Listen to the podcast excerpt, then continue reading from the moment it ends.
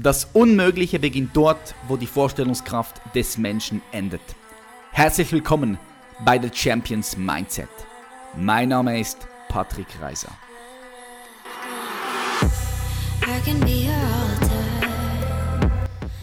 Hallo, ich heiße dich ganz herzlich willkommen zurück zu unserem Podcast The Champions Mindset. Schön, dass du heute wieder eingeschaltet hast, liebe Zuhörer und liebe Zuhörerin.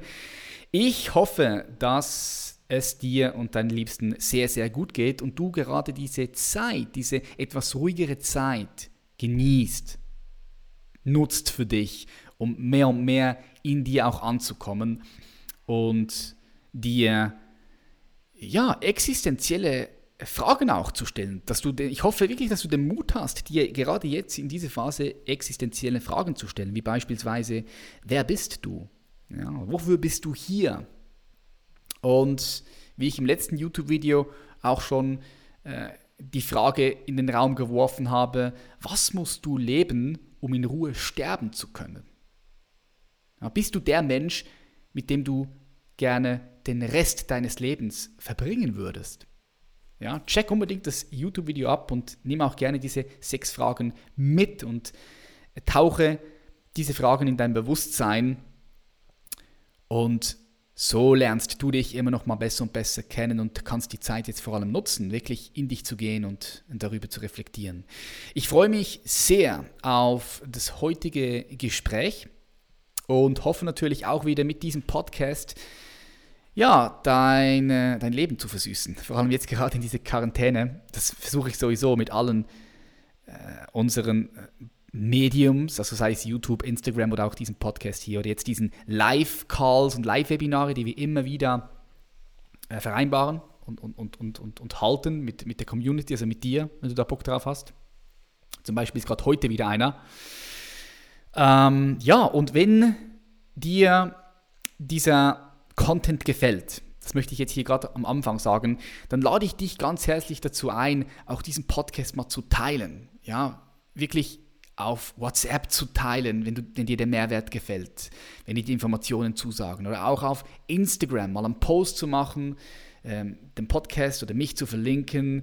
Das, ich habe jedes Mal unglaublich Freude, weil das zeigt, dass die Arbeit geschätzt wird auch, ja, die wir hier investieren. Und das bringt so natürlich auch immer mehr und mehr Leute auf diesen Podcast. Und ich denke, das sind wirklich interessante, spannende Themen, die, ja, die, die rausgehen, die rausgehen sollten. Und da freue ich mich immer extrem auf Support, auf das Teilen. Und ich möchte dir, falls du jemand bist, der das immer macht, auch wirklich jetzt mal auch von Herzen Danke sagen, dass du das machst. Ich schätze das unglaublich, weil das bringt unsere Arbeit und all die Themen, die so wichtig sind, einfach mehr äh, in die Welt raus. Und das ist das, was es auch braucht. So, wir starten direkt ein. Ich will nicht mehr lange hier labern. Ich freue mich sehr auf den heutigen Gast, Fabian Westerheide.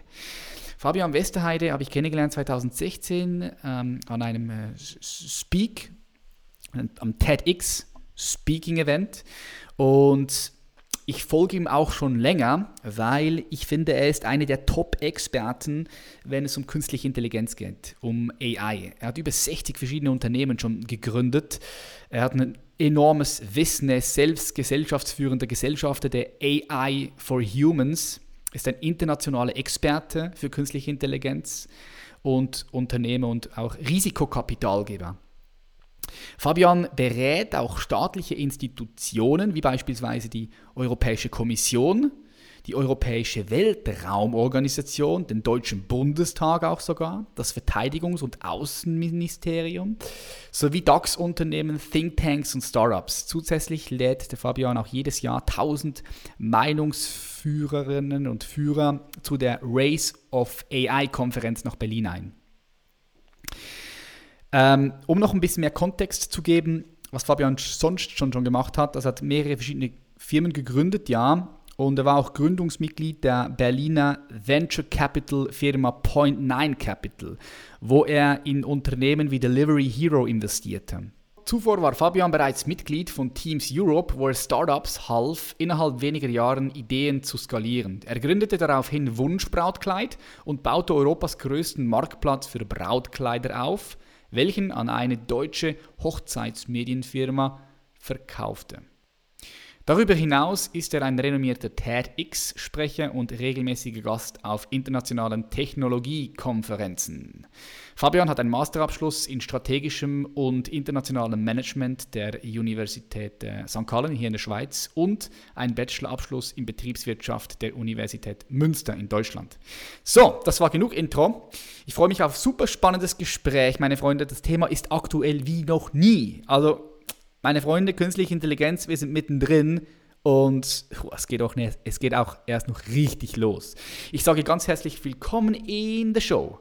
Fabian Westerheide. Fabian, herzlich willkommen in der Show. Ja, danke schön für die Einladung, Patrick. Wie geht es dir? Ähm, mischt, gemischt. Also es gibt so echt gute Tage, wo ich sage, boah, ich genieße die gerade aktuelle Zeit und ich habe endlich mal mehr Möglichkeit, mich selbst, also für mich und es gibt Tage, da bin ich echt scheiße drauf, wo ich mir denke, verdammt, wann hört das alles hier auf? Was geht ab hier, gell? Scheiße. Ja, ähm, ich weiß nicht, ob wir das thematisieren sollen. Das äh, ganze Corona-Ding man muss es ja fast ein bisschen thematisieren. Ja, ich meine, mit das jedem, den ich spreche, ja, es ist ja, du kommst gar nicht drum herum. Äh, es ist einfach crazy, was zurzeit abgeht. Ähm, wie, erlebst, wie erlebst du das jetzt mit deinen Companies, die du hast? Du hast mir vorhin gerade erzählt, du hattest lange Zeit ein virtuelles Büro, sprich Remote. Dann hast du jetzt äh, ein Büro gemietet in, in Berlin mit, mit, mit, mit deiner Company. Und jetzt bist du wieder zurück nach Remote, ja? Also, ich habe mehrere Firmen, es kommt drauf an. Ähm, zu, zu, also ich habe eigentlich Sachen, ich habe drei Säulen. Das eine ist, ich, ich bin viel unterwegs als Public Speaker und mhm. berate viel. Ich mache ungeheuer viel Network Building. Also ich hatte letztes Jahr, ich glaube, 40, 50 Vorträge, 20 internationale Reisen, ähm, 400, 500 Meetings. Komplett weggebrochen. Komplett weggebrochen. Ja, klar, klar. Ähm, mein Fondsgeschäft, ich investiere halt auch in Firmen, das läuft relativ weiter, wobei auch da das Neukundengeschäft, also neue Investments, ist komplett auf Zero. Im Moment geht es eher darum, bestehendes Portfolio zu helfen.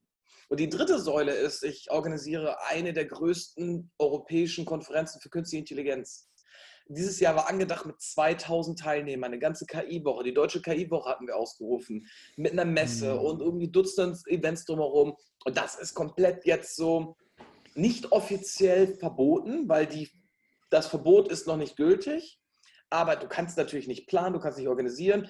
Diese ganze Corona-Thematik bricht hat komplettes Geschäftsmodell zerbrochen. Also die Partner springen ab, die Gäste springen ab, die buchen nicht. Es ist ein finanzieller Totalschaden. Ja, also ich meine, du, du organisierst etwas, hast eine ja.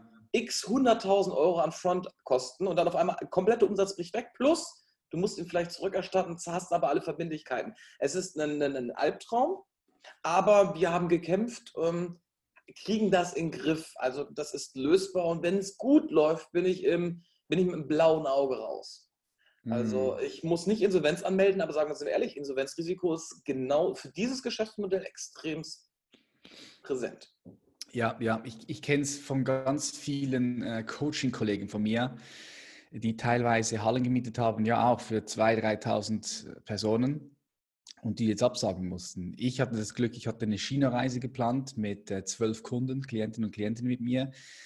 Ähm, das konnten wir absagen und ohne dass uns da große Kosten entstanden sind. Und zwei Events, kleinere Events hier in der Schweiz, musste ich auch absagen. Das auch nicht so, sind auch nicht so viele Kosten entstanden. Aber wenn du dann so eine Halle mietest, ja, beispielsweise jetzt bei dir, dass, äh, wenn du das nicht, das Geld nicht zurückbekommst, das ganz, zieht. Ganz schwierig. Also ich meine, Verträge hast du ein halbes Jahr vorher. Ja. In der Stadt Berlin ein halbes Jahr vorher.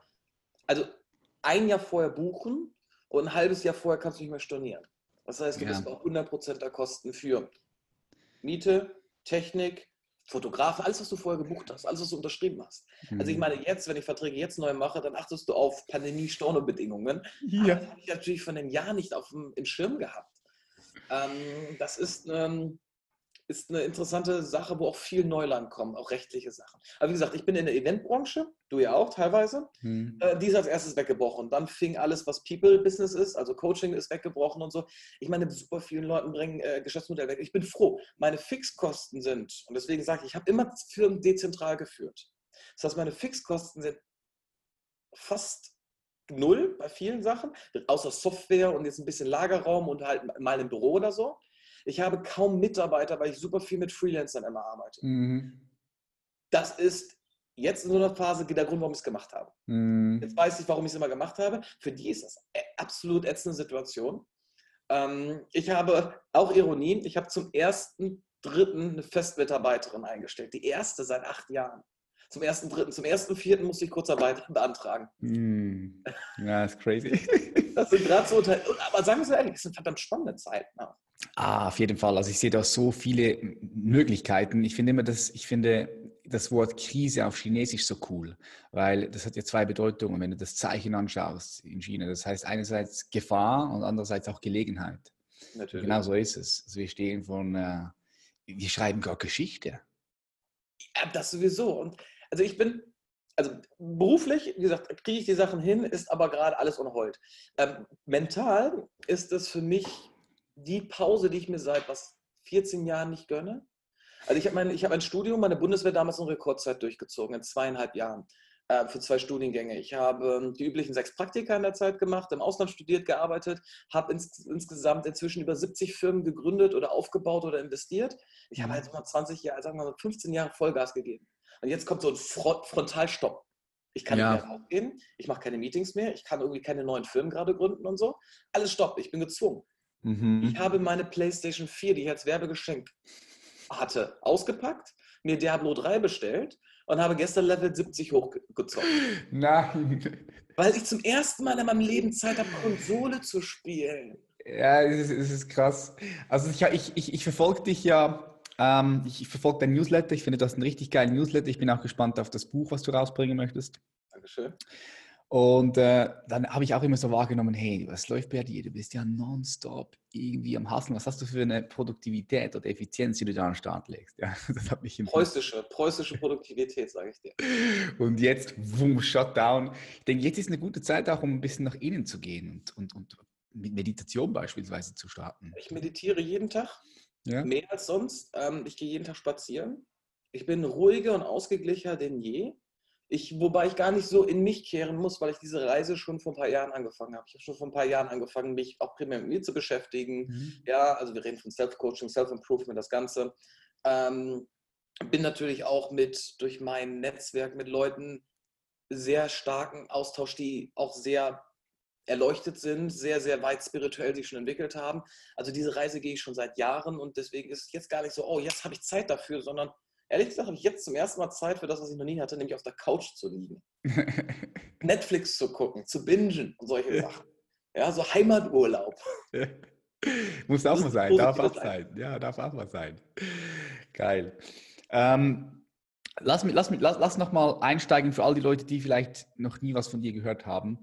Du hast gesagt, du hast über 60 Companies gegründet. Ähm, du hast aktuell ähm, eine Company, die ähm, äh, AI for Humans heißt.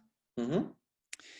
Wie muss man sich das vorstellen? Wo ist dein Hauptfokus? Wenn du, wenn du sagst, du hast mehrere Companies gegründet, ich denke, die Hauptcompany ist, der Hauptfokus ist bei AI for Humans. Was machst du dort? Wofür seid ihr da? Ähm, gib mal ein bisschen Kontext hier rein für all die Zuhörer und Zuhörerinnen. Okay, ähm, also mein, mein, mein, meine Tagline ist Fabian Westerheide, Unternehmer, mit Leidenschaft für künstliche Intelligenz. So, das heißt, ich beschäftige mich seit sechs Jahren Vollzeit mit KI, also künstliche Intelligenz. Und in der habe ich mehrere Firmen. Ich investiere in künstliche Intelligenz, das ist die Firma Asgard. Mhm. Ähm, und Asgard investiert halt sagen wir, zwischen 50.000 und einer Million Euro in Firmen, die ich ganz cool finde, spannend finde und die künstliche Intelligenz entwickeln. Und da haben Was sind das für Companies? Companies in Deutschland oder weltweit? China, USA? Ich habe China, ich, habe, ich hatte London, inzwischen sind die meisten in Berlin. Ja, das hat sich so entwickelt. Am Anfang, als ich anfing, hat keiner investiert in künstliche Intelligenz. Ich war einer der ersten weltweit. Deswegen habe ich auch noch weltweit investiert und irgendwann kam immer mehr auf und ich habe mich dann halt spezialisiert auf Firmen, die ich schon relativ lange kenne, aus meinem Netzwerk raus. Ja, das mhm. hat sich dann so entwickelt. Also aktuell sind es primär europäische Firmen. Meine übergreifende Mission ist es, ich möchte ein europäisches Ökosystem für künstliche Intelligenz mit aufbauen. Und dafür mache ich eigentlich alles. Und was ein Ökosystem ist, da denke ich gerade massiv drüber nach die Tage, ich nutze die Zeit, ist eigentlich ein, Also, dass wir die, die Daten, die wir haben, die Intelligenz, die wir haben, die Maschinen haben, dass wir die verarbeiten und in Europa zur Verfügung stellen und dass wir darauf jede Menge neue Firmen gründen können. Dass die einen rechtssicheren Rahmen haben, dass die einen verfügbaren Rahmen haben für die, all diese Ressourcen und wir viele, viele neue Startups haben, plus die etablierte Industrie sich digitalisieren kann. Und dazu musst du halt Investoren, Forscher, Politiker, Unternehmer, ähm, Journalisten, Medienleute, alle zusammenbringen, mhm. die austauschen lassen. Deswegen organisiere ich die Konferenz. Mhm. Du brauchst Geld, deswegen investiere ich. Du musst aufklären, deswegen lobbyiere ich. Du musst mhm. beraten, deswegen gebe ich Hinweise. Du musst lesen, deswegen schreibe ich. Und ich trage meinen eigenen Teil dazu. Ich trage in dieses Ökosystem ganz viel bei. Nicht am meisten, und das müssen viele, viele machen, aber ich trage dazu bei. Deswegen kann man mich auch nicht in eine Schubkarre packen. Ich bin in keiner meiner Firmen auch angestellt. Ich bin überall Geschäftsführer, aber ich arbeite in keiner Firma Vollzeit oder operativ. Ich habe überall Leute, die operativ für mich arbeiten. Ich bin eher so der kreative Helikopter, der die ganze mhm. Zeit rumschwirrt und 3000 neue Sachen anfängt. Mhm. Okay, geil, geil. Ja, ich kann es mir gut vorstellen. Also du bist einfach der, der das ganze Thema hier in Deutschland, also vor allem in Deutschland, aber auch in Europa voll pushen möchte, ja? Ja, Stück für Stück. Also ich versuche jetzt ähm, im, ähm, Im November planen wir zum Beispiel mit einem großen französischen Verband zusammen die europäische KI-Woche. Wir machen die in Deutschland, sie machen die in Frankreich. Damit hast du schon mal die zwei Major Players ungefähr. Mhm. Ähm, ich habe viel Research gemacht, also Papers veröffentlicht. Ich habe jetzt gestern einen neuen Mitarbeiter eingestellt, der nur hilft mir, ähm, neue akademische Sachen zu machen. Nicht auf akademischem Niveau, sondern auf Praktikaniveau. Also Praktika, Erfahrung mit Strategie, was brauchen wir an Daten. Ähm, ich, ähm, ich mache eigentlich alles jeden Tag, was mir Spaß macht. Ich mache mhm. jeden Tag das, was ich machen will. Und das sind 3000 Sachen. Nichts davon ist äh, monetär getrieben, aber natürlich verdient man Geld, weil man das Geld reinvestieren kann. Mhm. Und Beispiel, ich habe vor 2014 habe ich gesagt, okay, das Thema KI wird super groß und es hat noch keiner gesehen. Was so legitim war damals. Mhm. War, mhm. äh, und da dachte ich mir, ich will mich mit Leuten austauschen, die sich mit KI auskennen und ähm, habe einfach auf meetup.com gesagt, ich habe hier Berliner Futuristengruppe. Und zehn Leute haben sich getroffen, also zehn Leute sind gekommen und zwar in einem Hackerspace. Wir waren in einem Hackerspace. Ich weiß es noch, Technomucke, Flashlights, ähm, Marihuana-Geruch die überall. Ja, weil das so, so, und ähm, da haben uns zehn Leute getroffen und sind wir ehrlich, das waren die zehn Aluhutträger. Das waren alles Freaks heutzutage, würde man sie wieder nennen. Nerds, oder? Ja, noch schlimmer als Nerds. Das okay. waren Leute, die halt gesagt haben, ja, die Aliens kommen. Ich hätte auch mit eben über den Aliens und VR reden können und sonst was. Aber das sind die Leute, die aus Erfahrung, die, sind, die wissen immer, was real ist, ein paar Jahre bevor alle anderen das mitkriegen.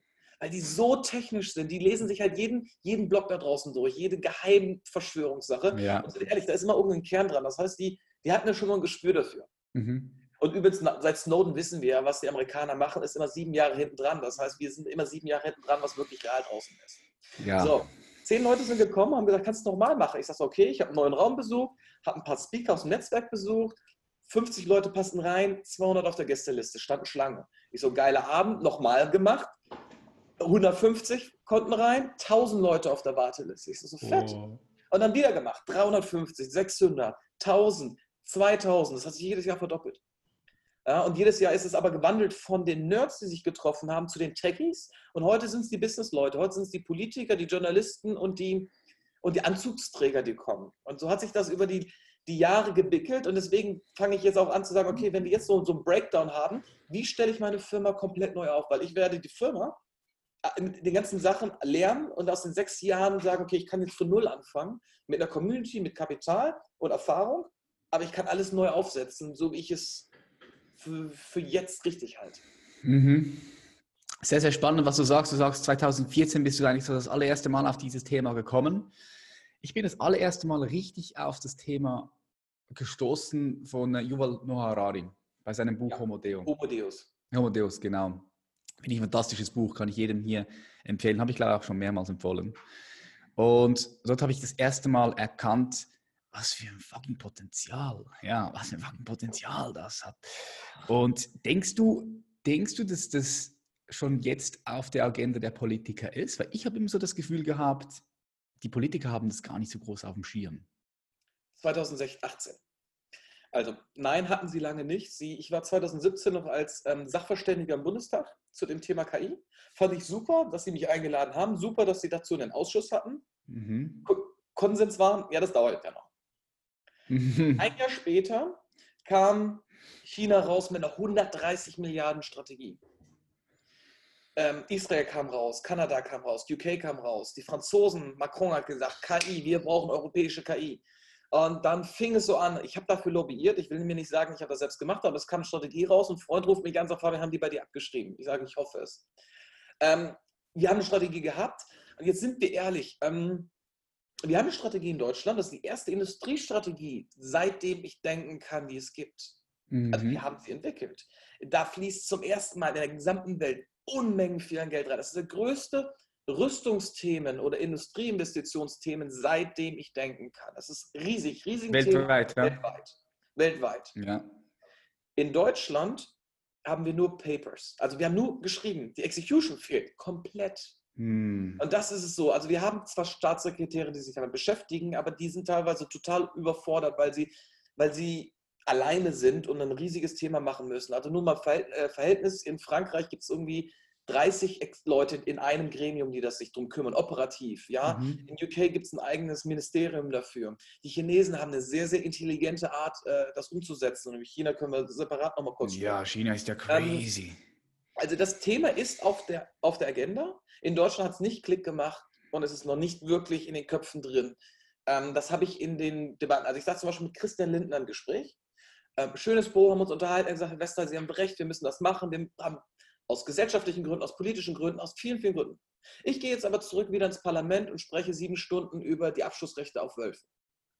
Ja, unsere Politik fokussiert sich nicht mit der Zukunft, schon lange nicht mehr. Wir führen doch schon lange eine Politik, mhm. die doch nur ähm, die nächsten Wählergunst erkauft oder befriedigt, aber lange nicht mehr visionär ist. Und wir haben in Deutschland keine visionäre Politik, wir mhm. haben keine strategische Politik und wir haben schon lange keine Zukunftspolitik. Das ist ein grundsätzliches Problem in Deutschland.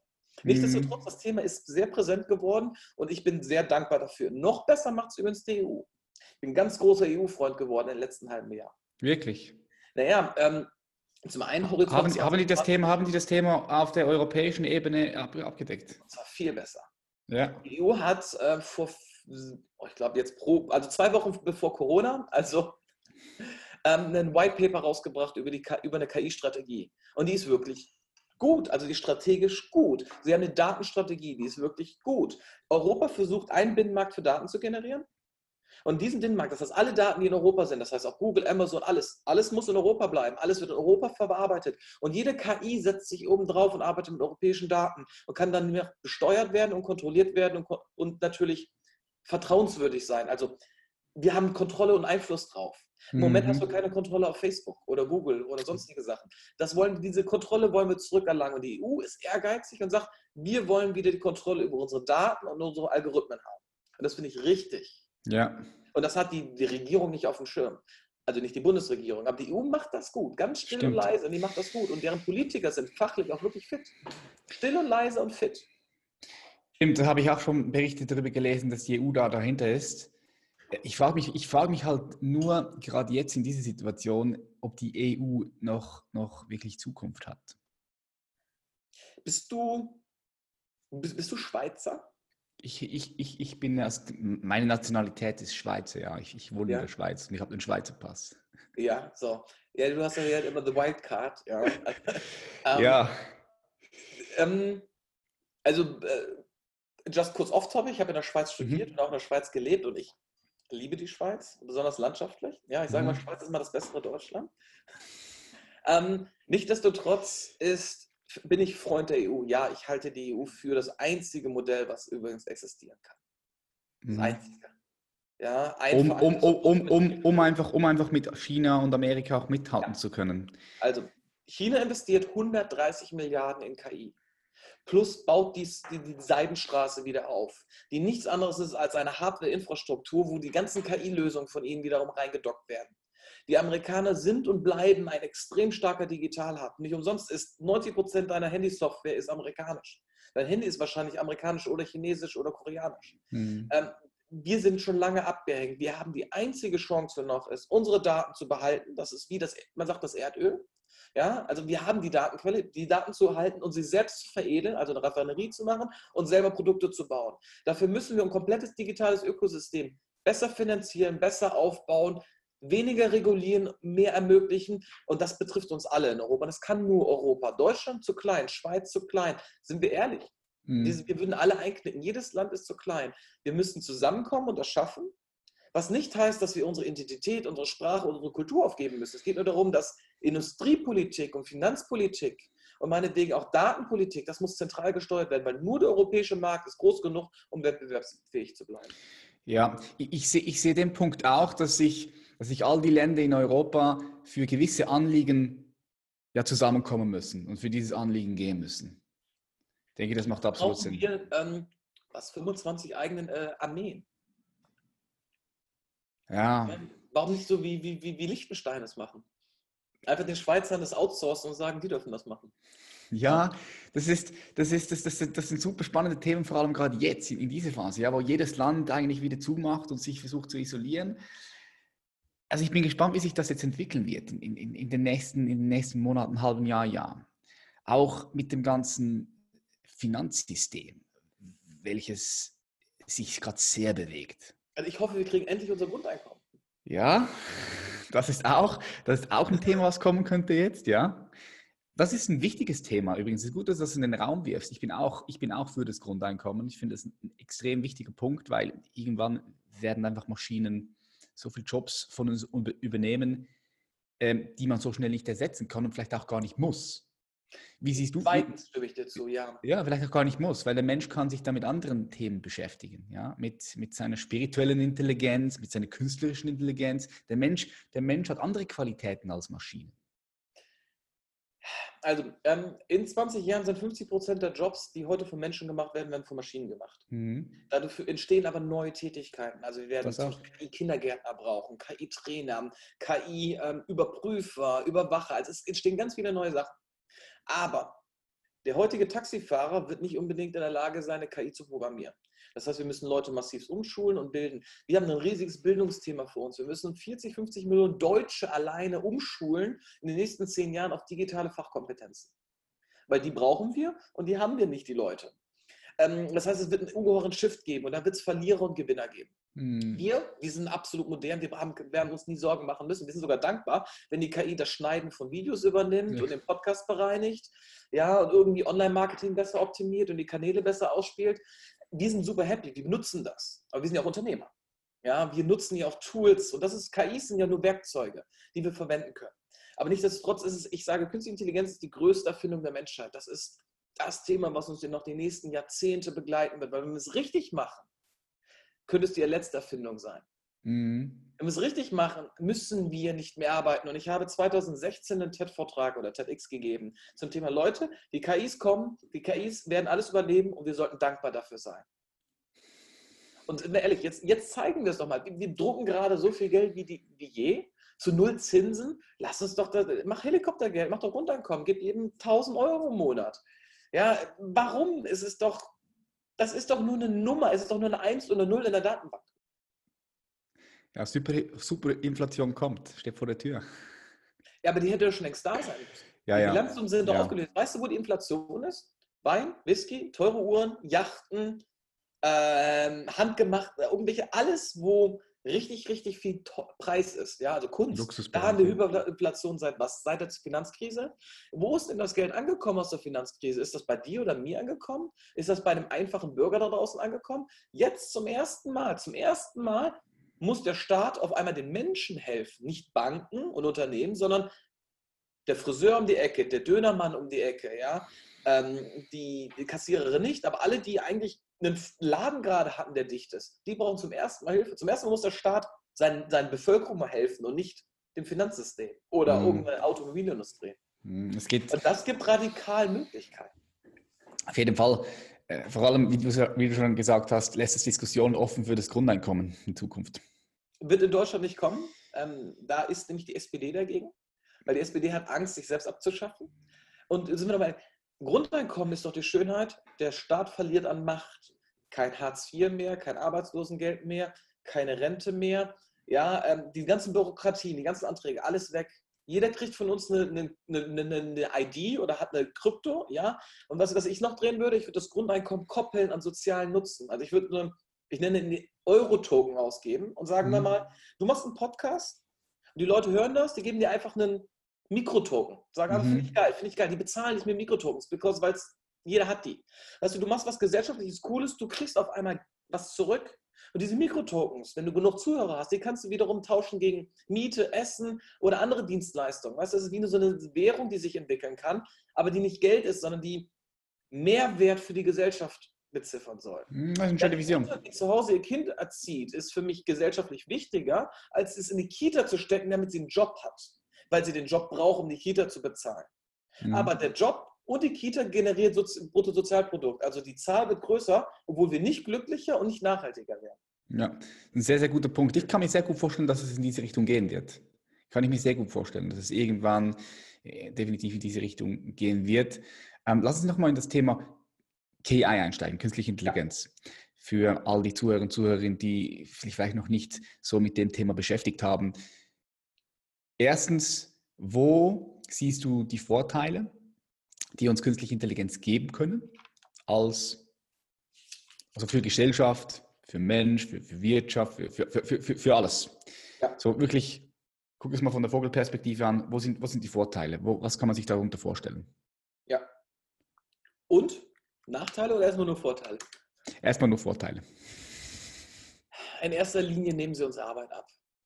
Ja, ich meine, wir benutzen Maschinen seit 150, 200 Jahren. Jetzt ist ein kleiner Sprung. Ähm, jedes Auto bringt uns von A nach B schneller. Flugzeuge bringen uns schneller.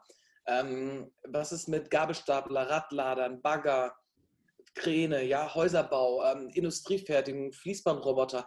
Wir profitieren massiv davon, dass unsere Güter heutzutage abartig günstig sind, aus der ganzen Welt kommen, weil Maschinen sie für uns produzieren. Und dasselbe ist mit Software. Ja? Eine Software macht die Ampelschaltung, wenn sie gut funktioniert. Eine Software macht äh, Aktienhandel. Ähm, Software macht Gesundheitsprüfungen. Ich meine, äh, Finanzämter benutzen inzwischen KI, um Pre-Screenings zu machen. Ähm, sie ist äh, in jedem CRT bist du drin. Ähm, ist, sie ist eigentlich schon lange da. Jedes Navigationssystem ist eine KI. Siri, Alexa, alles eine. Ja, so. Jetzt nehmen wir mal Beispiel Alexa. Ich habe Alexa installiert. Ich komme in die Wohnung rein und sage Alexa Licht. Sie weiß, in welchem Raum ich bin und im richtigen Raum geht das Licht an. Das ist übrigens super praktisch, weil du die Hände voll mit Einkäufen hast. Mhm. Ich gehe nach oben, sage Alexa mach TV an. TV geht an. Ich gehe wieder runter, TV geht aus. Ähm, ich kann Alexa in jedem Raum sagen, was es im anderen Raum zu machen hat. Das ist einfach super angenehm. Kurzum, es sorgt dafür, dass wir ein bequemeres Leben haben. Natürlich könnte ich den Lichtschalter drücken. Ich habe aber, glaube ich, acht oder neun Lampen inzwischen verbunden. Das heißt, ich kann jedem Raum, jede Ecke separat per Stimme steuern. Wir können unsere ganzen Maschinen mit Stimmen steuern inzwischen. Das ist doch angenehmer als zu tippen. Alleine Sprachsteuerung oder ähm, Sprachnachrichten jemandem zu schicken und dann hat er eine kleine Software und übersetzt das, weil er eine Vorlesung ist, das in Text und so etwas. Ähm, ich finde das super geil. Ich benutze so viel Software, um mein dezentrales Team zu feuern, äh, also zu steuern, ja, mhm. weltweit. Ähm, kurzum, sie nimmt uns Arbeit ab, sie macht das Leben bequemer. Wenn du ein Unternehmen bist, sorgt die KI dafür, dass du mehr Umsatz machen kannst mit weniger Kosten. Beispiel, du bist bei, ähm, bei ähm, Volkswagen am Fließband und das hat ein Personalvorstand mal vor Jahren gesagt, eine Menschenarbeitsstunde kostet 50 Euro. Weil der Mensch wird krank, geht in Urlaub, arbeitet acht Stunden, geht in Rente, muss fortgebildet werden. Die Maschinenstunde 5 Euro. Hm. 24 Stunden 7. So, 24 Stunden 7. Ja, 24 Stunden sieben. Beschwert sich nicht, braucht keinen Urlaub, wird nicht krank, wird nicht schwanger, muss nicht in die Vaterschaft, hat keine Vertretung, keine Unions, weißt du, keine Gewerkschaften, keine Mitsprache. Die Maschinen sind unsere Sklaven. Man kann es man kann, ja, man kann man kann so sagen. Oder, oder vielleicht werden wir auch zu den Sklaven. Nee, wir sind ja schon Sklaven unserer Technik. Ich sage ja, ja, das meine ich. Das meine ich. Das meine ich, oder? Wir sind alles Buybox. Wir werden uns auch dahin entwickeln müssen. Ähm, wie ist es, ist eigentlich mit einer Menschheit? Ich meine, du hast Homo Deus gelesen. Ja? Ähm, wie ist es eine Menschheit, die normal ist, die abgegradet sind? Was ist mit DNA-Modifikation? Was ist mit Leuten, die irgendwie neuronale Interfaces haben und dadurch einfach signifikant mehr Hirnkapazität haben? Mhm. Ähm, werden wir irgendwann so eine Klassengesellschaft haben? Menschen mit Upgrade und Menschen ohne Upgrade? Ja.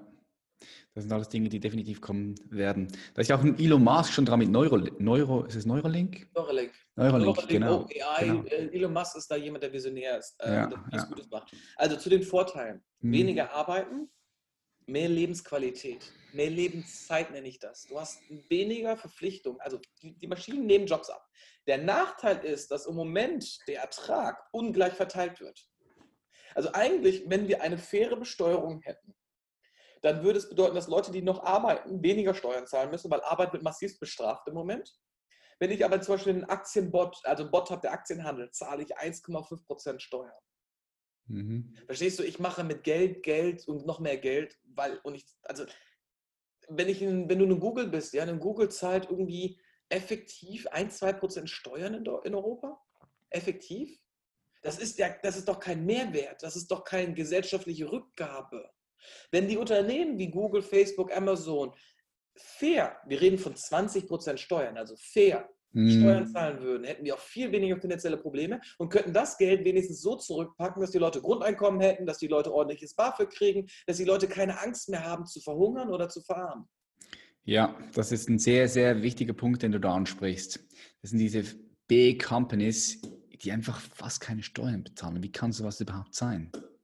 Das liegt am Wettbewerb. Es ist aber ähnlich wie in der Schweiz. Ja, wenn ich im Zug bin, zahle ich auch kaum Steuern. Wenn ich in Zürich bin, zahle ich wieder mehr mhm. Steuern. Das ist dieser Wettbewerb. Das geht im Endeffekt, weil die EU nicht stark genug noch nicht durchgreift. Aber da gehen sie ja gegen vor. Mhm. Also die Maschinen sind in erster Linie, man muss keine Angst haben vor den Maschinen. Man sollte sie respektieren, aber keine Angst haben. Also weil sie ähm, die Ungleichheit, die entsteht und die unfaire Sachen entstehen durch Menschen, nicht durch Maschinen. Nichtsdestotrotz haben die Maschinen aber auch ein ungeheures Risikopotenzial. Ja, lass uns da mal eingehen. Das ist es so. Bestes Beispiel. Heute haben wir man nennt sie enge künstliche Intelligenzen oder spezifische künstliche Intelligenzen. Das ist eine Siri, das ist eine, das ist eine KI, die ähm, Gehirnscans sofort auswertet und Krebs erkennt. Das ist eine KI, die autonome Autos fährt, ja, was ja relativ gut funktioniert, aber noch nicht perfekt. Also die sind spezialisiert. Die können Schach spielen, die können Flugzeuge fliegen, besser als wir Menschen, aber sie können das Wissen nicht transferieren. Daran sind sie aber gerade dran. So, jetzt habe ich eine Firma, eine Portfoliofirma, die baut ein Weltmodell, die bringt einer KI das Lernen bei. Das heißt, die hat eine Software, die kann jedem Roboter das Lernen beibringen. Das heißt, der Roboter bringt sich Sachen selbst bei. Sie lernen, wie unsere Welt funktioniert. Sie fangen an zu begreifen. Es gibt Menschen, es gibt Fließbänder, es gibt Objekte, verschiedene Objekte und ich kann damit Dinge machen. So, diese Maschinen lernen also jeden Tag dazu. Sie kriegen mehr Ressourcen, mehr Daten und mehr Intelligenz, also mehr Methodik. Etwas, was uns ja ganz schwer fällt, ja, mhm. um das zu machen. Wir stagnieren auf dem Level, aber die Maschinen gehen so. Und da ist die Frage, wenn das exponentiell steigt, und das ist es im Moment, ja, die Leistung wird immer besser, wann kommt so dieser Wendepunkt, wo du rückwirkend sagst, okay, das war ein Schritt zu viel. Also wie kommt so allgemein künstliche Intelligenz? Also die KI kann die Welt begreifen und sammelt immer mehr Wissen und immer mehr Daten. Ähm, wo hört sie auf? Wann stoppt sie? Mhm. Deswegen sagten Stephen Hawking, Bill Gates, Elon Musk haben alle gesagt, künstliche Intelligenz ist die größte Bedrohung für die Menschheit. Kann sie sein? Nick Bostrom hat in dem Buch Superintelligenz drüber geschrieben. Sie kann sein, dass sie irgendwann uns über, übertrumpft, also dass, sie, dass wir die Kontrolle verlieren, weil sie einfach nicht mehr aufhört zu lernen, weil sie immer besser, besser, besser werden will, was auch vollkommen legitim ist, weil wir sie brauchen und wollen. Aber irgendwann kann sie uns überlegen sein. Und das, da spricht man von einer starken Intelligenz und einer Superintelligenz. Und selbst wenn das nur eine Wahrscheinlichkeit von 1% ist, müssen wir heute uns darum kümmern, dass die Maschinen, die wir heute entwickeln, menschenwürdig sind. Also an, sich an unsere Moral, unsere Gesetze und unsere Normen halten. Weil wenn wir das erst in zehn Jahren machen wollen, dann könnte es zu spät sein. Ja, ich sehe das als ein, in, in, in, ich sehe das auch als einen Punkt, der die Menschheit wirklich auslöschen könnte, wie ein Komet beispielsweise, wenn, das, wenn wir da komplett die Kontrolle verlieren. Doch die Frage ist aber, die, die, mich, die ich mir stelle, wie willst, du, wie willst du das jemals wirklich kontrollieren können?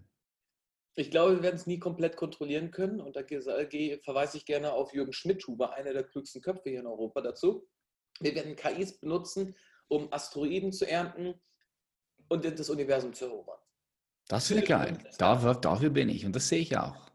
Ich sehe es auch ähnlich wie übrigens Dan Brown hat im Buch Origin das auch gepackt. Ich sage, wir fusionieren mit den Maschinen. Es ist nicht wir oder die Maschinen, sondern wir und die Maschinen. Aber ich glaube, dass wir vielleicht 300 Jahren gibt es keinen biologischen Menschen mehr. Nicht mehr die Trennbarkeit. Ich glaube auch, dass interessanterweise Analogie zum Buddhismus und allen anderen Religionen ist das, das Uploading, also die, die Verbindung deines Geistes mit dem Gesamten. Und das Gesamte ist für mich das Netz, das Grid. Aber beim Uploading geht es ja darum, du überträgst dein Bewusstsein außerhalb deines Körpers in die Cloud. Was wiederum bedeuten würde, du könntest auch dein Bewusstsein in neue Körper reinformen. Also mein Ziel ist es für die Menschheit, nicht mehr sterben müssen und lange glücklich leben. Mhm. Ja, und äh, der Körper braucht Ersatzteile, aber mit KI können wir A, unsere Lebenserwartung signifikant steigern und vielleicht mit KI irgendwann fusionieren. Vielleicht sind wir irgendwann zwischen der Maschine und dem Menschen nicht mehr trennbar. Vielleicht. Aber das ist gerade eine optimistische Perspektive, wie wir mit den Maschinen in Symbiose existieren werden. Mhm. Die, meine Vision ist auch, mit diesen Maschinen in Symbiose äh, zu existieren, definitiv klar. Und dieses Restrisiko ist natürlich immer da. Es ist wie bei der Atombombe, wie bei, als wir das Atom gespalten auch. Wir haben das Atom gespalten, wir haben sehr viele Vorteile daraus ziehen können. Der Nachteil ist, okay, wir haben halt auch äh, Waffen jetzt. So. Aus deutscher Sicht ist die Atomenergie ja eine Sackgasse gewesen. Ja, nicht aus weltweiter Sicht. Das Aber sie hat uns hierher gebracht, wo wir bis jetzt sind, weißt du? Muss man auch genau, sie, sie hat seinen Wert gehabt, sagen wir es mal so. Sie hat, sie hat ihr Wert gehabt. Also KI hat eine Menge Potenzial aber auch ein Positiv und Negativ. Ich meine, das ist so. Ähm, die Chinesen werden ganz klar KI benutzen, um ihre äh, Bevölkerung weiter zu kontrollieren, zu überwachen. Gutes Beispiel während der Corona-Krise als Anwendungsfall. Mhm. Ähm, es gab diesen einen Referenzfall. Ein, ein Chinese ist mit dem Auto durch die Region Wuhan mal gefahren. Aufgrund der Überwachungskameras wussten sie, aha, da ist ein Auto gewesen, haben das registriert, haben die Person kontaktiert und gesagt, du warst in der Region Wuhan mit deinem Auto bitte bleibe zwei Wochen zu Hause, freiwillig. Die Person hat sich nicht daran gehalten, hat nicht lange gedauert, nächste Straßenecke, Kamera hat die Gesichtserkennung natürlich drin, hat die Person identifiziert, mit der Datenbank abgeglichen und sofort die Polizei darüber informiert, dass ein Quarantänepatient gerade außerhalb seiner Quarantäne ist und wurde abgeführt. So, das heißt, Sie haben in Echtzeit über jeden Infizierten und Nicht-Infizierten, wissen Sie, wo er ist, wie er sich bewegt, was er gerade macht im Namen der Gesundheit und des Schutzes, aber natürlich für alle anderen. Das ist nicht Science Fiction, das ist real. Ja, das passiert jetzt schon bereits, ja. Mhm. Das ich habe eine Portfoliofirma, die kann Kriminalität erkennen, bevor sie passiert. Ja. Die kann sagen, wo Minority Report. Kennst du den Film Minority Report? Ja, natürlich, aber wir haben Minority Report nachgebaut, real. Ja. ja. Ja, das sind in Wirklichkeit 20 osteuropäische Entwickler, die sitzen und labeln die Daten. Ja, und äh, aber nichtsdestotrotz, die das ist real. Minority Report ist real. Ich habe einen schönen Vortrag gehalten über Science Fiction real oder nicht real. Und die Hälfte der Science Fiction Filme, die ich zitiert habe, sind heute in Teilen schon real geworden. Ja, weißt du, ich muss ganz kurz die Tür aufmachen. Fabian, mein, der, der Jackie, mein Hund, der, der ist vor der Tür und weint, möchte rein. Ich finde es auch immer ähm, super spannend, weil all diese Science-Fiction-Filme, die, die, die meisten sind ja früher oder später einfach auch aufgetreten oder werden, werden noch auftreten. Und, und weißt du warum? Ich, ich, kann, ich, kann, ich kann nicht sagen, was, was meine Theorie ist, okay? Und da möchte ich auch nochmal dann mit dir darüber sprechen, weil du gesagt hast, okay, man kann das Bewusstsein downloaden. Ich glaube, ich glaube man kann das Bewusstsein nicht downloaden. Ähm, ich glaube, man kann ziemlich, ziemlich viel machen, aber ich denke, Bewusstsein ist die Basis von all dem. Bewusstsein ist die Basis von allem. Bewusstsein gibt der Existenz erst den Raum. Und ich glaube, das kann man nicht downloaden. Und zu der Frage, die du mir gestellt hast. Ich glaube, dass ja, wir mit unserem Bewusstsein Realität kreieren. Je mehr Informationen wir sehen und wir, und wir auch emotional berührt sind, wir kreieren in jedem Moment Realität. Du musst dir vorstellen, wir sind 7,7 Milliarden Menschen. Jeder Einzelne hat natürlich sein eigenes Bewusstsein, seine eigene Wahrnehmung, die aber wieder verbunden ist mit allen anderen. Und dann haben wir natürlich auch jede Mücke, ein Hund, ein Fisch, all die verschiedenen Tiere, die auch Bewusstsein haben, die auch wieder die Welt wahrnehmen, so wie sie, so wie sie sie wahrnehmen. Und all das ähm, kommt zusammen und wir kreieren permanente Realität. Du hast, Patrick, du hast einen wunderbaren, ungeheuer ähm, tiefgründigen äh, Sache gesagt. Also ich stimme vollkommen zu Bewusstsein. Ich nenne es übrigens die Matrix. Also wir haben ja. alle unsere eigene Matrix. Und dann haben wir eine Grundmatrix, auf die wir uns geeinigt haben.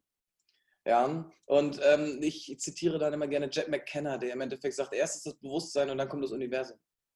Ähm, Nichtsdestotrotz stelle ich mir manchmal die Frage, ob uns künstliche Intelligenz helfen wird, ähm, die Matrix zu erkennen. Ja, ähm, gute Frage. Und da ist auch übrigens die Frage, die ich beantworte, es braucht eine künstliche Intelligenz ein Bewusstsein. Braucht sie das? Können wir das erschaffen oder nicht? Das ist wir müssen herausfinden, wie Bewusstsein funktioniert und was es ist, mhm. bevor wir es den Maschinen beibringen können und programmieren können. Und deswegen ist diese Bewusstseinsdiskussion sehr, sehr legitim, sehr valide.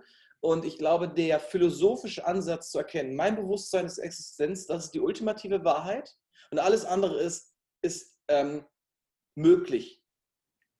Das ist eine ungeheure Erkenntnis und die müssen wir, ich stimme zu, ja, die ganze KI-Welt wartet darauf, dass äh, Kognitionswissenschaftler, Hirnforscher etc. dieses Wissen mal poolen.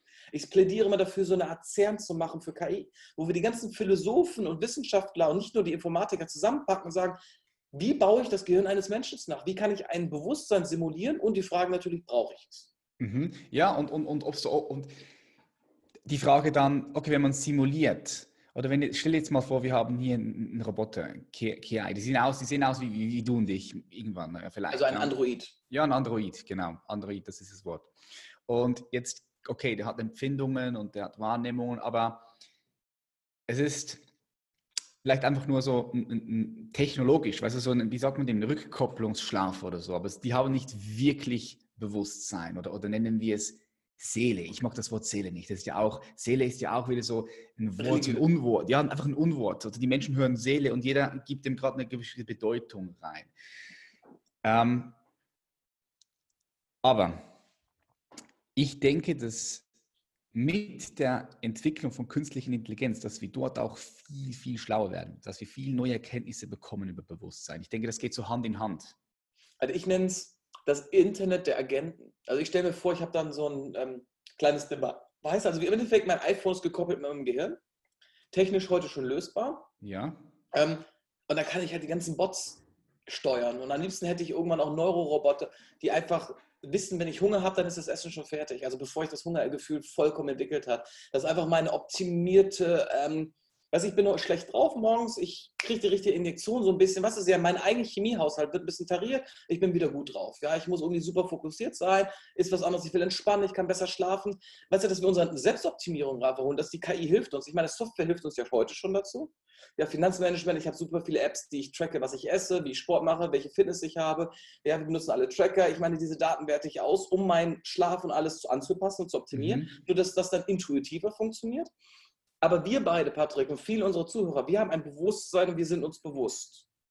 Aber wie viele Menschen sind sich das nicht? Wie viele Menschen leben aus Routinen, Algorithmen und Patterns, weißt du, immer wiederkehrenden ja, äh, Sachen? Die wenigsten Menschen sind sich bewusst. Klar. Wir, wir paar hundert oder paar tausend oder paar Millionen, wir sind uns vollkommen klar darüber. Die meisten Menschen sind es nicht. Die meisten Menschen leben ihr Leben wie ein Rollenspiel. Ja. ja. sie bilden sich aus, sie leveln sich hoch für ein besseres Auto, eine zweite Frau, für ein größeres Haus, mehr Urlaub. Weißt du, die sind in diesem Red Race drin. Keine Freiheit, keine Freiheit. Sie denken, sie denken, sie sind frei, aber sie sind gar nicht frei. Sie sind in ihren Mustern. Emotionale, mentale Muster, körperliche Muster, energetische Muster. Und es passiert nicht wirklich etwas Neues, etwas Frisches. Evolution passiert nicht mehr.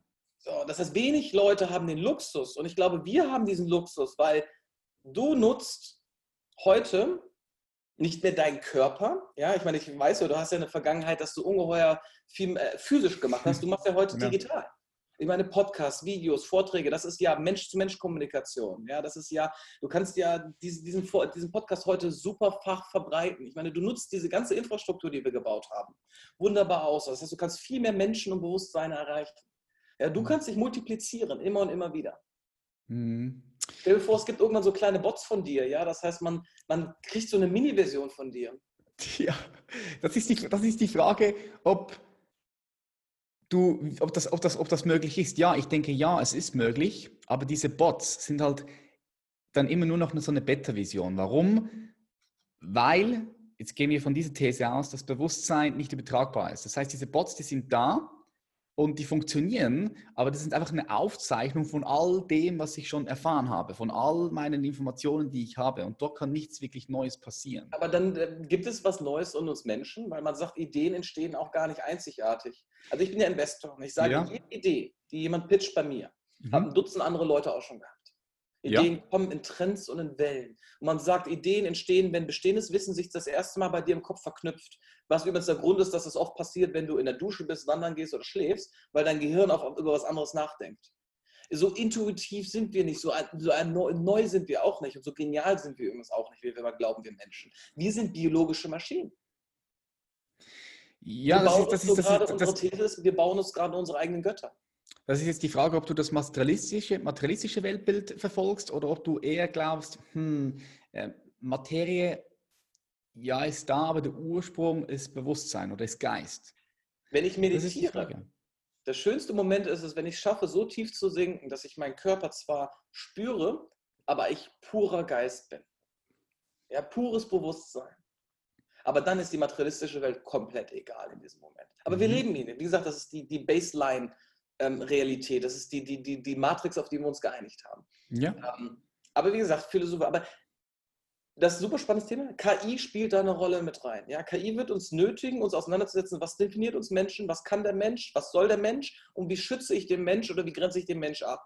Wir werden mit den Maschinen immer mehr fusionieren. Ja, wir werden sie immer mehr nutzen für wunderbare Sachen, aber wir werden auch Leute verlieren, die hinten dran bleiben und die dann halt radikaler wählen zum Beispiel. Mhm, mhm. Ja, das sehe ich. Das wird, das wird unglaublich spannend darum verfolge ich das Ganze auch. Ich finde es einfach ultra spannend, ja. Und ich denke, es wird uns auch wie bereits schon gesagt, nach vorne bringen und neue Erkenntnisse bringen im Bereich Geist und Bewusstsein und alles. Du hast noch einen guten Punkt angesprochen. Du meintest, wir sind eines Tages so verbunden, dass du stehst am Morgen auf und dann bist du vielleicht ein bisschen schlecht drauf und dann, dann kriegst du so eine Infusion, so vielleicht ein bisschen Dopamin oder was auch immer. Ähm, das wiederum, oh, da bin ich auch, da bin ich auch so, also wie soll ich sagen, sehr vorsichtig mit dem. Weil stell dir jetzt mal vor, wenn du ständig nur gut drauf bist, wenn du ständig so diese Infusionen dann halt bekommst oder was auch immer. Der, der Computer, die KI, KI, merkt, hey, da ist noch ein bisschen zu wenig äh, Serotonin drin und da brauchst noch ein bisschen Adrenalin, dann, dann, dann, bist du, dann bist du immer gut drauf. Und wenn du immer gut drauf bist, dann, dann spürst du das gesamte äh, Spektrum an Gefühlen nicht mehr. Und ich denke aber, das ist doch auch wichtig für uns Menschen dass du diese verschiedenen Spektrum, äh, verschiedene Qualitäten spürst in dir. Sonst, ja, flacht, sonst, sonst bist du doch irgendwann nur noch ein Zombie. Ja und nein. Also A, da das, ja?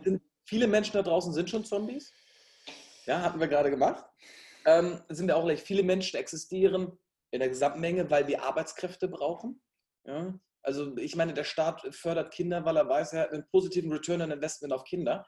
Ähm, das geht nicht um Menschenliebe, wir brauchen mehr Menschen, sondern wir brauchen mehr arbeitende Bevölkerung.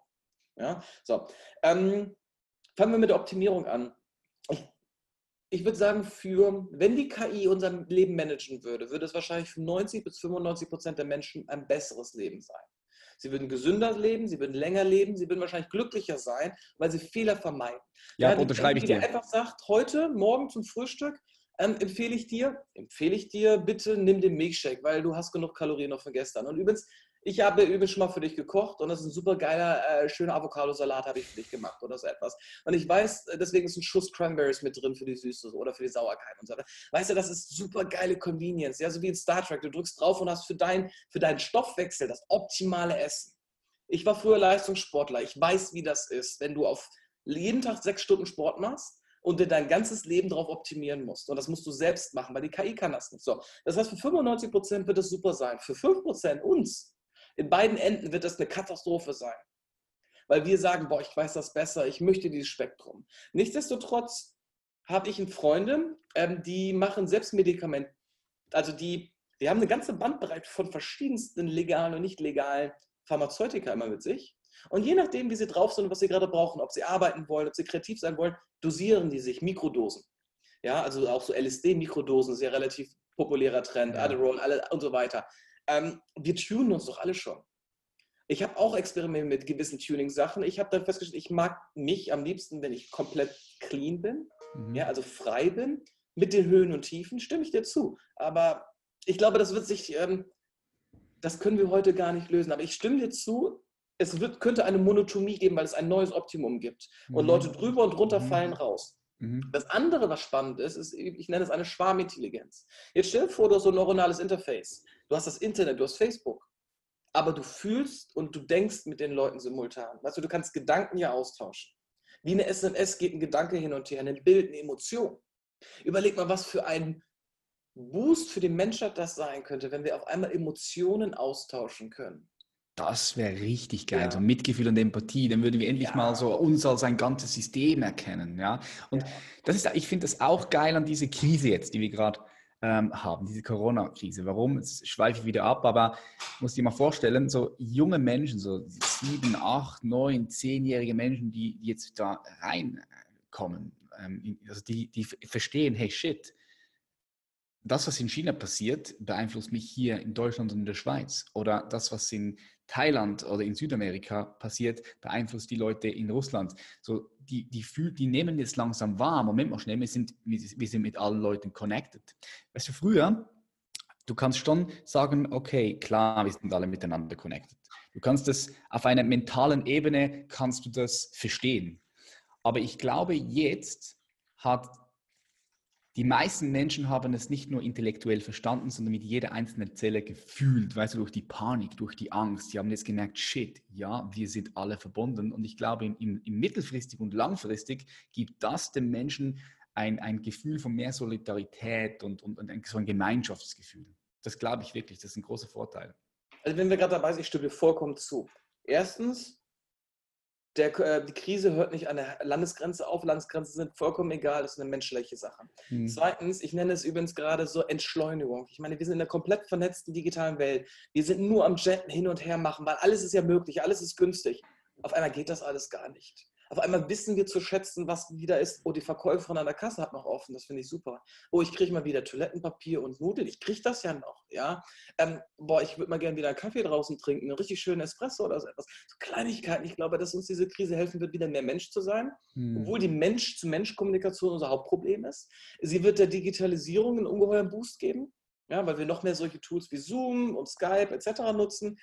Ähm, ich glaube, dass es dann ich glaube, es ist ein Einschnitt, so wie 9-11. Ja, es gibt vor Corona, nach Corona. Und das ja. Leben nach Corona, ich habe schon einige Thesen angefangen zu sammeln und aufzuschreiben, wird anders sein. Für manche Bereiche wieder back to business, aber ich glaube, die Menschheit könnte davon profitieren. Mhm, sehe ich auch, 100 Prozent. Die Menschheit wird profitieren. Also ich spreche jetzt immer mittelfristig, langfristig. Es kann schon sein, dass kurzfristig vielleicht nochmal, ja, es für viele Leute vielleicht unangenehm wird, je nachdem, was halt jetzt passiert. Aber mittelfristig, langfristig wird es immer gut sein. Also ich mache mir Sorgen um alle Menschen, und das sind viele, die so viel Geld auf dem Konto haben, dass sie nur auf einen Monat leben. Also ich habe selber Mitarbeiter früher gehabt, wenn ich einen Tag zu spät das Gehalt gezahlt habe, konnten ihre Miete nicht zahlen. Mhm. Ähm, ich bin jemand, ich bin halt Preuße.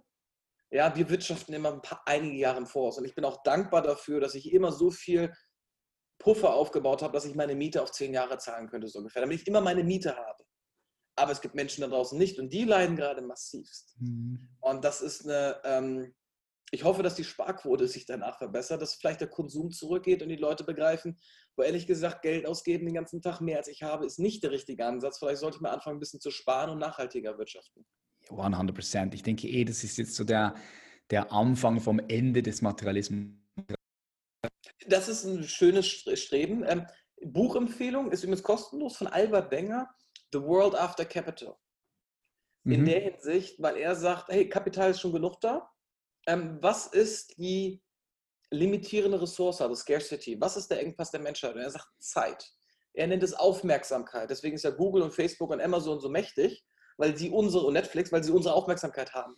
Aber wenn ich überlege, mein größter Engpass jeden Tag ist Zeit, 24 Stunden.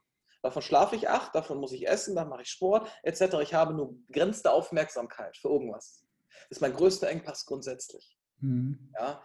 Und ich glaube, das Bewusstsein für die Leute zu entwickeln, boah, einen 8 Stunden Scheißjob zu machen oder lieber einen 4 Stunden geilen Job mit Hälfte Bezahlung zu machen und dafür mehr Lebensqualität. Vielleicht wird sich das auch verstärkt noch sein, was in unserer Generation ja eh schon gegeben ist. Ja, es ist, ist in unserer Generation gegeben und wird, wird sich auch verstärken. Das sehe ich auch. Ja. Wie siehst du die Welt in 30 Jahren? 30 Jahren? Ähm, die radikale Antwort oder die moderate? Nö, die, die radikale Antwort. Die so. radikale? Ja, die radikale. In 30 Jahren sitzen wir alle in irgendwelchen Tanks, haben eine Nährstofflösung drin und sind komplett in der VR. Ja, nur dass die VR wie heute so Webseiten sind oder wie das Internet. Weißt du, wir sehen, wir, wir fühlen, nur ich kann halt aussehen, wie ich will, ich kann sein, was ich will, ich kann Gott sein, ich kann ein Wurm sein, ich kann meine Ameise sein, ich kann als Frau rumlaufen. Verstehst du? Ich kann meine eigenen Welten erschaffen, ich kann anderen Welten teilnehmen. Das Leben ist so wie jetzt nur unbegrenzt, unlimitiert. Und dann werden Leute auch Jobs haben und Aufgaben machen und es wird ein Ökosystem sich bilden und es wird Rotlichtmilieus geben, ja, und es wird irgendwelche Funparks geben und es wird irgendwelche Massenzombies-Vernichtungsdinger geben, aber es wird auch irgendwelche Kommunen geben, wo die Leute abhängen. Ich glaube, dass wir komplett in der aufgehen. Immer noch im selben Körper, ja, das haben wir noch nicht geschafft, aber nur fast über eine Brille, eine Injektion in die Nervenbahn, ähm, wir werden drin sein. Natürlich wird das Leben draußen noch weitergehen, aber wir werden sehr großen Teil in der virtuellen Realität sein. Die werden wir nur nicht so nennen. Mhm. Und ich glaube auch nicht, dass eine virtuelle Realität ist, sondern ganz, ganz, ganz viele, so wie es heute Webseiten gibt. Also Demokratisierung mhm. davon. Und du springst durch die Gegend. Ähm, dann glaube ich, es gibt natürlich ein analoges Leben, aber das analoge Leben wird komplett overlaid sein.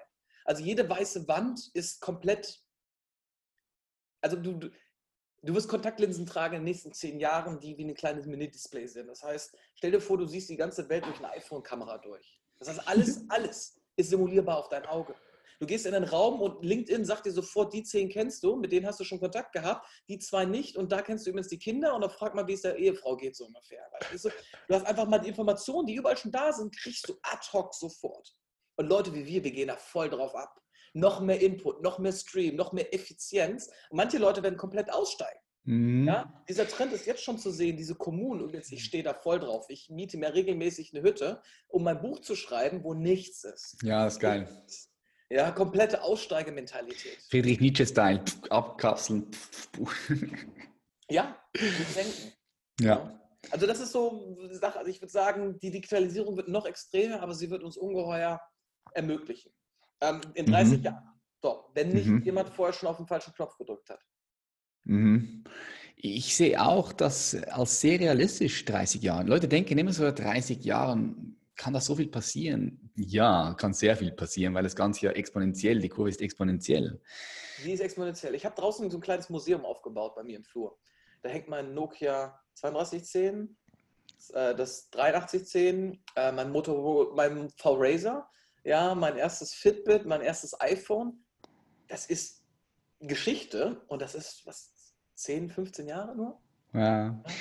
Ja, ich glaube auch, dass sich die Gesellschaft so ein bisschen wie splittet, ja, dass sich viele Menschen einfach sagen, hey, die, die leben dann hauptsächlich nur noch in dieser Welt, das sind dann wirklich, die komplett weg und dann gibt es diese Gesellschaft auch, die komplett auf das verzichtet und dann gibt es vielleicht noch einen Teil von den Menschen, die, die das auch nutzt, die, die sagt, hey, weißt du was, ja, ich nutze das auch mit, die so ein bisschen hin und her springt. Also ein paar verlieren sich komplett dort drin, ein paar verlieren sich komplett in der Alternativszene, also wirklich ohne Technologie, ohne gar nichts. Und, und das wird auch wieder so eine separate Community, ein separates weltweites Netzwerk wahrscheinlich ja, geben.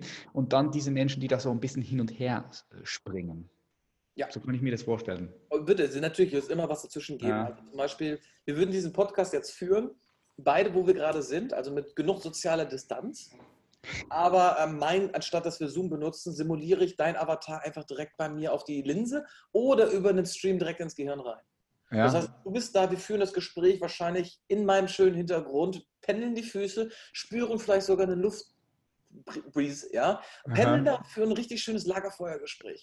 Ja, und ja. Leute können sich dazuschalten. Ja, natürlich. Und irgendwann, was du machen willst, ist, du kannst natürlich, das ist geil, stell dir vor, du kannst später Leute muten oder ergänzen. Weißt du, du, du, du bist auf einer Konferenz und du blendest alles aus, du hörst es nicht mehr und du bist nur fokussiert auf dein Gegenüber. Und dann pinkt dich jemand an, weil er mit dir reden will und du entscheidest, ob seine Präsenz, die du wahrnimmst, real wird oder nicht für dich, weil endlich mal meine Realität so steuern kann.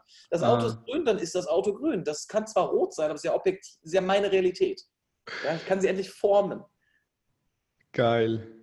Ich bin großer VR-Freund. Also ich habe eine VR seit einigen Jahren, das habe ich mir mal gegönnt nach, nach, einer, nach einer erfolgreichen Jahr. Und es ist ein anstrengender Genuss. Es ist krass. Mhm. Ja, die Zeit vergeht so schnell. Du bist zehn Minuten drin und hast das Gefühl, oder nein, du bist 30 Minuten drin und hast das Gefühl, hä, das waren jetzt äh, zehn Minuten oder so, fünf Minuten. Also das geht so. Was du aber sagst, ist, zum Beispiel einer meiner Hobbys, gebe ich zu, ich spiele Paintball. Ja, aber ich, ich spiele das relativ äh, professionell. Ähm, das ist nur draußen auf dem Feld. Wir reden von 24-Stunden-Wettbewerben, wo hunderte Leute campieren, draußen im Feld und Szenarien erfüllen. Das ist real. Das mache ich. Keine Elektronik, kein Handy. Pure Adrenalin, Körper, Taktik und Kommunikation. Also ich mhm. genieße dieses Analoge absolut. Ja, deswegen kenne ich, ich kann beide Welten absolut, total nachvollziehen. Mhm. Ja, du wirst wahrscheinlich dann eine von diesen Typen sein, die ein bisschen noch hin und her springen, oder? Ich bin in beiden Extremen. genau. Ich, ich sehe mich auch in beiden Extremen, weil ich finde, es wäre schade, wenn du dich vor dem einen verschließt. Warum verschließen? Alles mit, alles, du kannst doch alles bewusst machen, bewusst konsumieren. Ich kann mir jetzt bewusst eine Microdosis äh, äh, Magic Mushrooms reinziehen, wenn ich möchte, bewusst und, ja. und dann nicht mehr. Oder Bewusstseinsrauchen oder was auch immer. Aber wenn du es bewusst tust, dann, dann gewinnt es eine gewisse Qualität und auch eine gewisse Intensität. Und Voll ich denke, bist ich du, denke, so ähm, Bist du vegan? Ähm, ich ernähre mich pflanzlich. Ja, ich ernähre mich ja. vegan. Ja. Ähm, du hast früher Fleisch mal gegessen, oder? Ja, viel.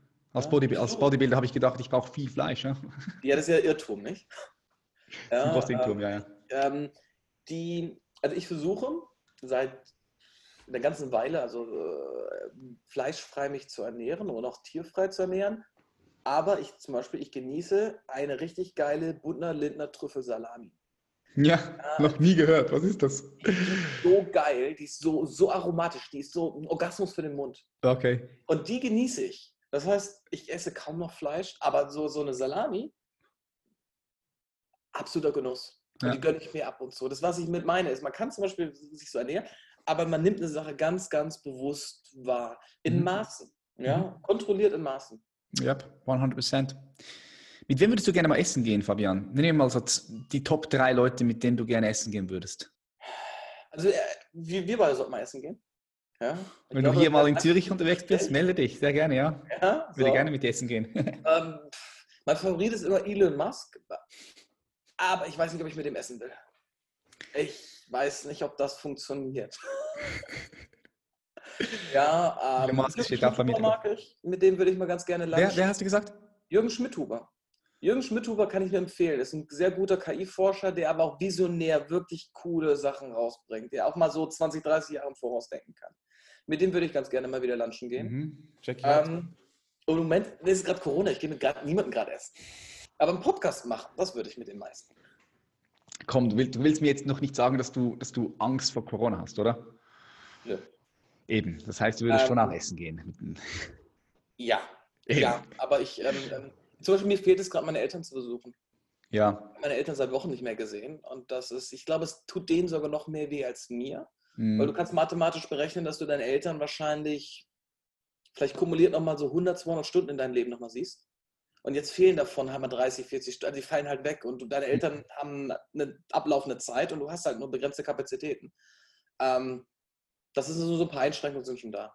Mhm. Besuchst du deine Eltern bewusst nicht, weil das einfach nicht, weil du einfach das Ansteckungsrisiko minimieren möchtest oder, oder also sind die schon etwas älter in, Risiko, in der Risikogruppe oder? Also sind Risikogruppe jetzt, sind sie eh, ja. ja. aufgrund von Vorerkrankungen, Alter. Ähm, ich möchte sie nicht, ich möchte nicht die Person sein, wenn ihnen was passiert, die, die es übertragen hat, verstehst du? Ja, ich, mache mir keine Sorge um Corona, ich bin fit und gesund.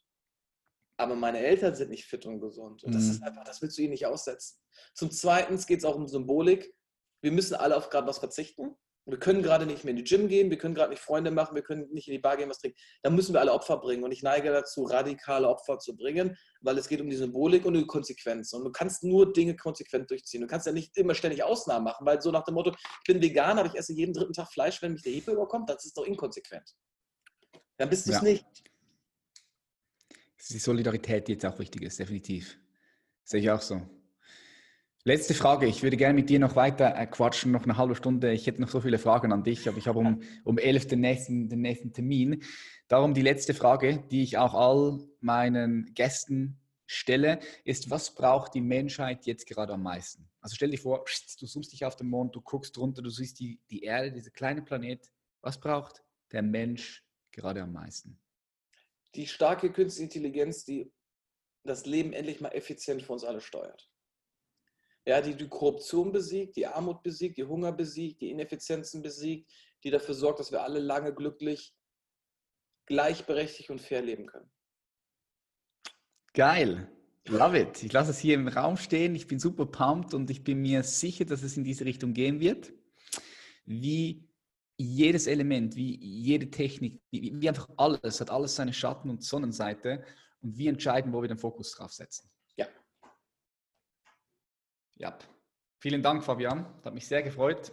Patrick, war mir eine Freude, hat Spaß gemacht. Äh, sollten wir wiederholen irgendwann. Ja, wir sind verbunden.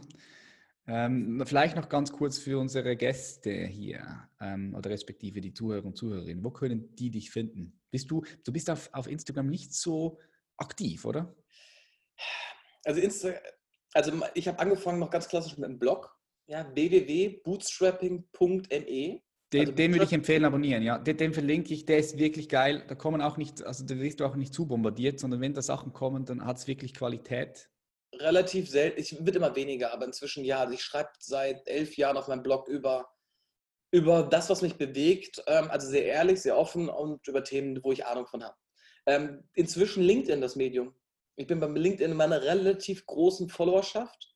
Ja, also für LinkedIn-Verhältnisse so Top 5% oder Top 1% inzwischen.